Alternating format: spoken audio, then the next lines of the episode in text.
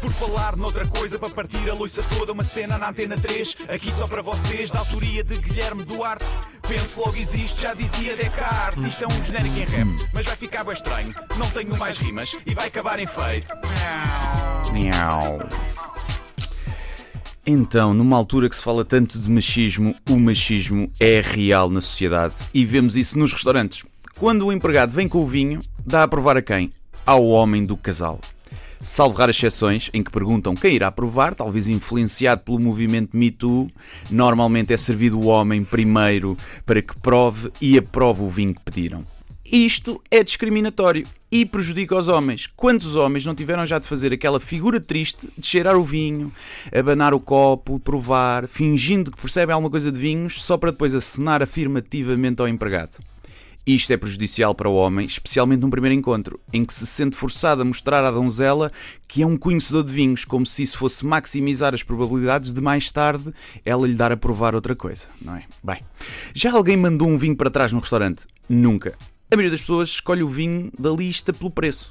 Não escolhemos o mais barato de todos para não darmos ar de pelintra. Então escolhemos o segundo mais barato para parecer que somos connoisseurs. Não somos. Ninguém percebe nada de vinhos. Quem enumera castas está só a papaguear o que ouviu dito por alguém que também estava a reproduzir o que ouviu no outro lado sem saber bem do que fala. E quando o pessoal cheira a rolha? Hum, Garanto-vos que 99% das pessoas que o faz faz apenas porque viu alguém fazer e não saberia distinguir um vinho de pacote de casaldeira de um vinho de milhares de euros. Mesmo o vinho de pacote não tem de rolha. Nem iam reparar nisso. Aposto. Um gajo a provar o vinho soa sempre pretencioso, não é? A querer parecer entendido. Um gajo inventa, não é? Ah, é encorpado. Sente-se o aroma às madeiras de carvalho dos Himalaias. Ui, este é mais ácido, fica bem com as carnes vermelhas. E os taninos? Pxi, parece que estalam na boca tipo petazetas. Um gajo sabe lá, um gajo inventa. Eu sinto sempre que me estão a passar um atestado de burrice. Sei lá, eu o vinho está bom. Eu só sei se me sabe bem ou não. Vou mandar para trás uma garrafa de 2 euros porque não me sabe bem. Claro que não sabe muito bem. Custou 2 euros. É. Porquê é que não fazem com as outras bebidas? Por exemplo, copo de água da torneira. O empregado vem, dá um bocadinho a provar.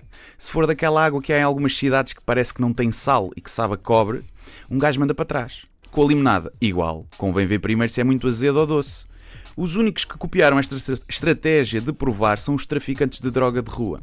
Quantas vezes já me perguntaram na noite: estás fixe? Queres AX? Que é um bonito slogan. E depois de eu recusar, ofereceram-me para provar um bocadinho antes de tomar a decisão da compra final. Sim, senhor, é uma boa estratégia. Embora acho que depois de alguém provar droga, seja de boa ou má, eh, as decisões seguintes tendem a ficar enviesadas, não é? E depois eu pensei numa coisa, que é, num casal homossexual, o empregado deve ficar confuso. Porque dá o vinho a provar a quem? Não é? Vai ter que discriminar, vai, ah, quem, qual é que é o menos feminino? Moeda ao ar. Né? Moeda ao ar, ou então, ah, aquele é menos feminino, se calhar é o ativo. Ah, o jogo do. Não, é preconceituoso, é preconceituoso.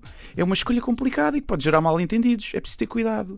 Nas tascas é que sabem. Vem o jarro de vinho da casa e enchem os copos até ao cimo. Está feito, não é para provar, é para beber, é para ficar bêbado. Se fosse pelo gosto, tinha-se pedido sumo de laranja ou iced tea. Ninguém prefere vinho de jarro a um copo de água. Por isso o sabor não interessa, só sou para confirmar que és o rapa. Que um gajo faz sempre aquilo que é provar e epá, parece que é para temperar a salada. Manda vir mais que este deve bater bem. É? é sempre assim, nas tascas é que sabem. Mas voltando ao machismo. Há outras coisas que acontecem nos restaurantes de que as feministas de meia tigela não falam. Quando vem a comida, a quem é que servem primeiro? As gajas. Sempre. Sempre. Claro. Mesmo que seja uma mulher que levou uma criança africana subnutrida, o empregado serve sempre primeiro a donzela, mesmo a fazer pirraça ao Wilson, não é? Mas pede-se a conta e a quem é que o empregado a entrega? Sempre ao gajo. Claro. Eu já experimentei com a minha namorada, ser ela a pedir a conta para testar e o empregado chega e espeta a continha à minha frente.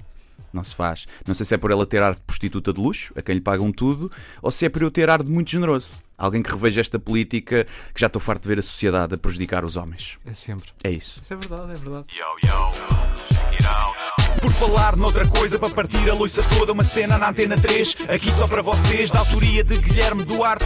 Penso logo existe, já dizia Descartes. Isto é um genérico em rap, mas vai ficar bem estranho. Não tenho mais rimas e vai acabar em feito.